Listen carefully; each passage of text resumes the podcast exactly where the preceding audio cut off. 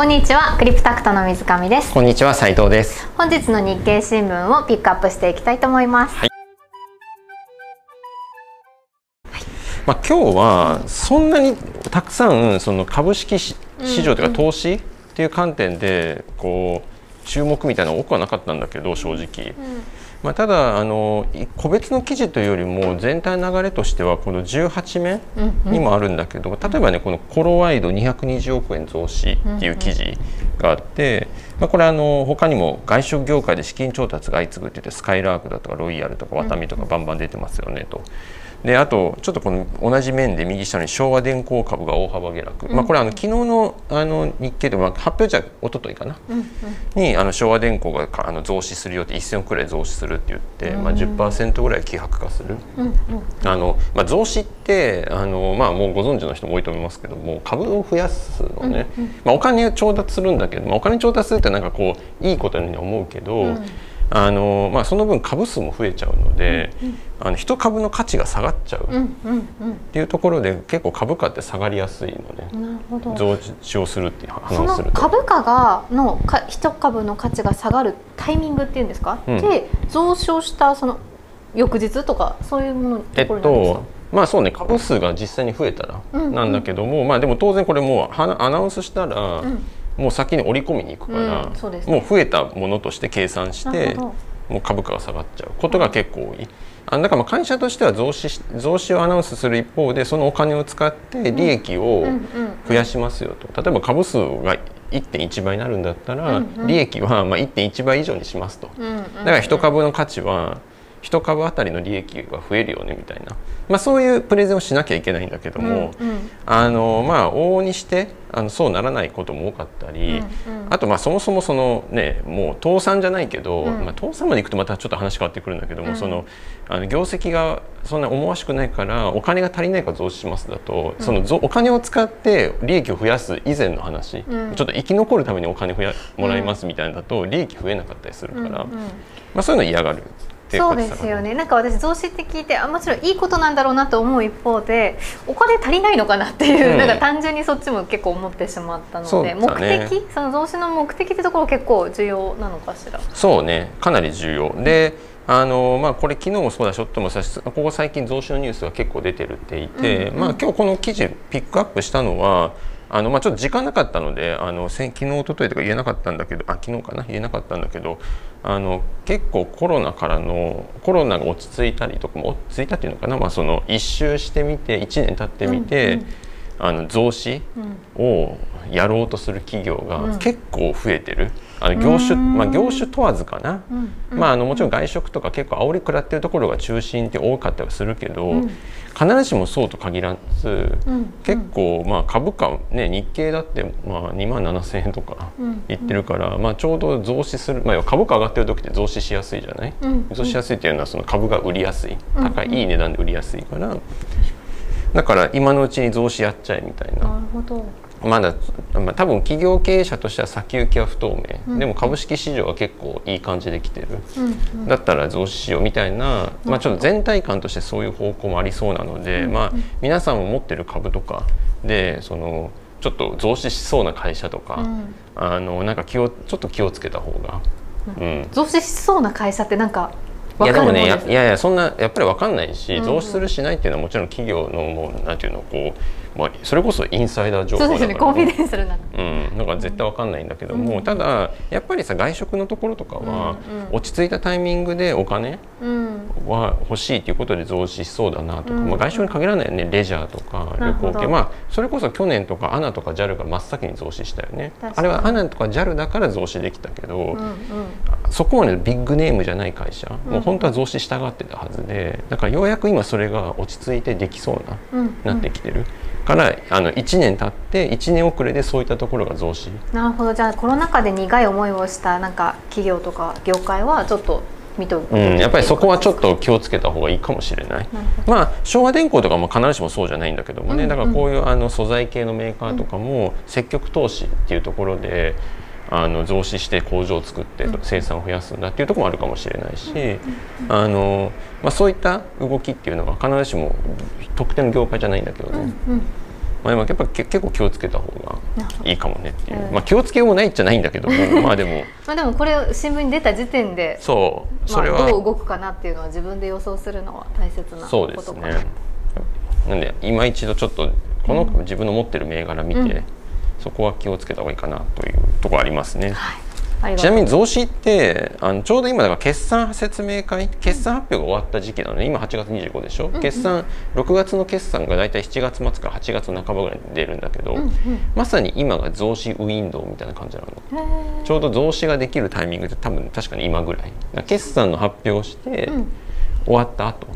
そうなんですね。そう。なんかあのね僕もここそんなに詳しいわけじゃないんだけども、うんうん。その決算発表をする前っていうのは会社がインサイ会社で絶対インサイダー情報持ってるじゃんと思うかもしれないけど、まあ、一応会社がまさに決算の数字を持ってインサイダーを持ってる。っていう状況で会社が株を売るっていうのはけしからんみたいな。へーなるほど、うん、だなんかから分かるような分からないような。その会社の、まあうんうん。決算を出したら、うんうん。それはもうみんなが知ることになるんでそうかそうか。その状態そのクリーンな状態で増資はしましょうと。なるほどでまたこれが9月末とかさ10月とかなってくると今度9月決算の。そうですねまた決算が。そうその数字が出出始めもう会社が持ってることになるでしょ、うんうんだからちょっとダメってなって次はだから3か月後の11月まで待待ちましょうとか。ってなりなりがち。でもまなああの別に必ずしもそうかそうだとも限らないのでうんうんうん何、とも言えないんだけども、うんうんまあ、一般的なそのまあなんだろうね通例というのかうんうん。慣習としてはなんかちょっとこの8月後半とか、まあ、この811、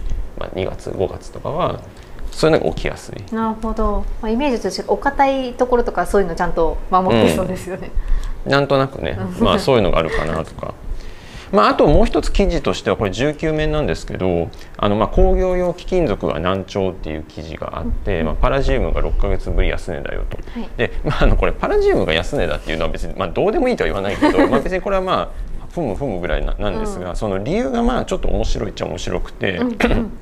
あの自動車が減産？うんうん。まあこの間そのトヨタが9月の生産を4割落とすっていう発表があったと思うんだけど、半導体不足で、そうあの車作れないから減産しますと、うんうん。でそうするとさ自動車の生産が減るわけじゃない、うん。そそしたら自動車の他のパーツの需要も減っちゃうじゃない？要は作んないから、うんうんであの、まあ、パラジウムとかまさにその自動車の、まあ、排ガス浄化とかに使う貴金属だよみたいなこと書いてあるんだけどもあの、そまあ、そういったこう自動車のパーツなんかはこの減産の煽りをもろ受けちゃう。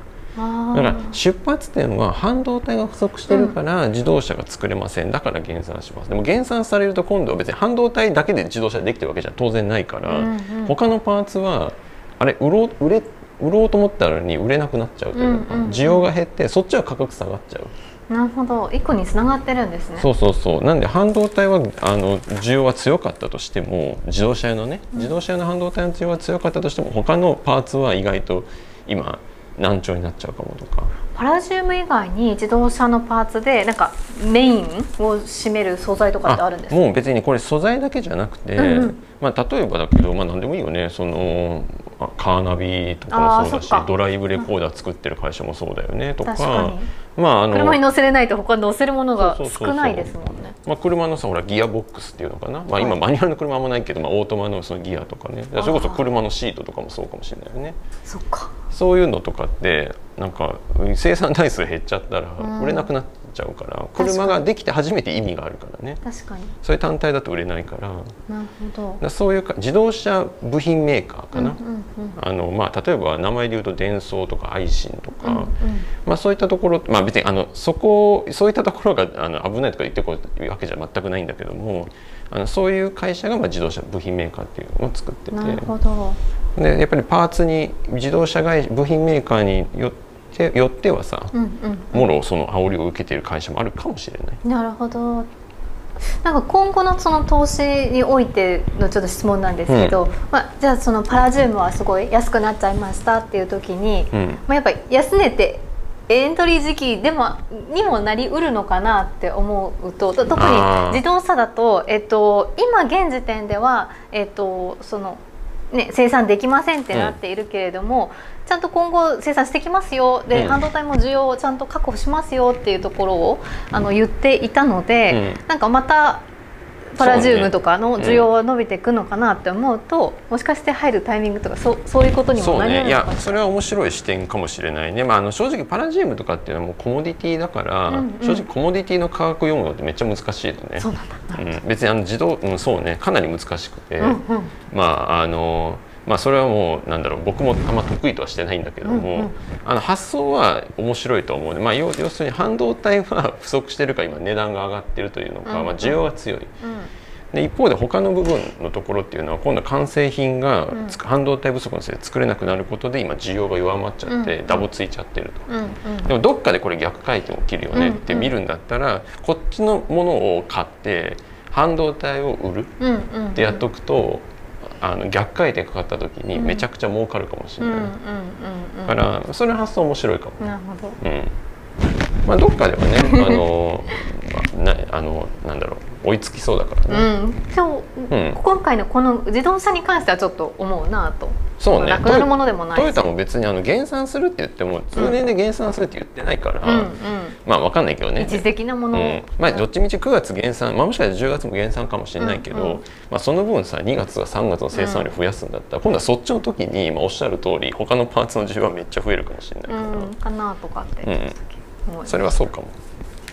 ありがとうございます。はいまあ、今日は、まあ、個人的にはそんなとこかだったかな。いやでも面白い面白いです。なんか私やっぱこういう一つの記事ふむふむふむで終わっちゃう以上で終わっちゃうまあ、あのそういう記事もね多いけどね、うんうん。なんかね一今日の一面のパラとパラリンピックタイム共生社会とか。あまあふむふむでまあふむふむ。お終わっちゃう感じだよね。確かにでもパラリンピックの開会式個人的にですけどすごい良かった、うん。うん、面白かったしなんかコンセプトがちゃんとしていたので全ての演出カラーにしても何にしても一個にまとまっててよかった。ですへ。え全然見てない。見てください。全く見てない。そうなんだ。ぜひぜひなんか素敵でしたよ。なんか床の演出とかもなんか綺麗だったなとかでも今日そうなんだ。まああと他の記事とかで記事っていうか今日日経が特にそうなのかもしれないけど脱炭素とかあ。環境とか EV とかその関係の記事めっちゃ多いよね。今日はめちゃめちゃ多かったです、うん。私も気になった記事あげようと思ったらすごいまた脱炭素になっちゃそうったなだよね。環境 ESG とかそういうのばっかりだかばっからりでした、うん、あのまあ、ちょっとでも一周回って、まあ、そういうテーマとして追いかけるのはいいんだけども、じゃあ中身どうなのみたいなところが、今待たれるよねそこは。そんな感じですね、まそうですね。なんか脱炭素以外だとあのまあ、弊社仮想通貨関連の事業をしているというところで、仮想通貨のか暗号資産市場2つの売り圧力出たね。3面かなというとこ3面の記事に。ろ3面にはい。3面じゃないか。4違う4面かな？デジタルでいうと金融経済とかだったあんです8面だねそうビットフライヤー登録できず、うん。クオインハッキング被害とか、2そうですね。つの売り圧力。つい本当1か月くらい前まで600万からいきなりもう300万ちょっとにこう、ガクンと下がっちゃっていて最近500万円くらいに戻してきている中ではい。さらに今後伸びるかどうかはこの2つにかかっているんじゃないかっていう記事があって、うん。えそそうなの？っていうところがふと疑問に思ったんですよね。ちょっと何とも言えないけど、まあえっと、ちょっとまず相場に影響を与えるかどうかでいうと、まあ、土短期では、あのもちろんねその、まあ、特にこうビットフライが登録できないみたいな話になったら、うん。まあ、ビットフライがやってる BTCFX っていうあのプロダクトかな？うん。が、まあ、なくなっちゃうかもしれなくてそうすると、まあ、そこに関しては影響があるかもしれない。けど、まあ、じゃあそれがビットコインにそんなに水,、なんかこう水を差すかでいうとビットコインってさもうグローバルなアセットなのね、うんうん。もう正直日本でなんかどうなってもあんまり影響ないんじゃないっていう気はちょっとしてる。あそうなんだ、まあ、日本円建てのビットコイン価格がゆ価格がだけなんかちょっと歪んだりする可能性はあるけど一時的にね、うんうん。でもその歪んでたら当然アーブ取りに来る人も出てくるし、うんまあアメリカとか欧州とかね、そういうところでビットコイン取引してる人からすると日本の一交換所うん。うんがどうこうなっても、まうん。あ、あんまり関係ないような、確かに。あそうそうなんですね。この証拠金の、ん。何でしたっけ？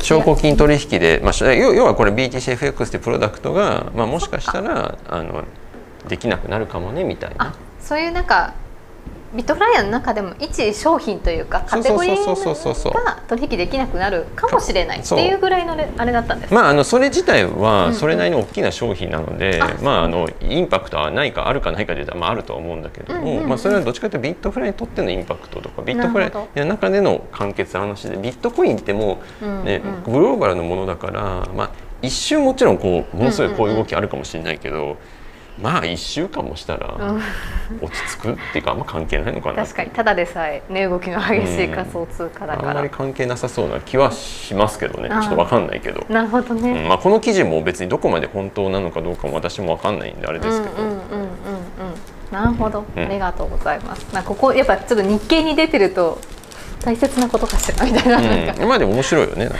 思っちゃう。はい。そんなところ、ね、そんなところです。以上は、はい、はい、今日本日はあのありがとうございます。引き続きよろしくお願いします。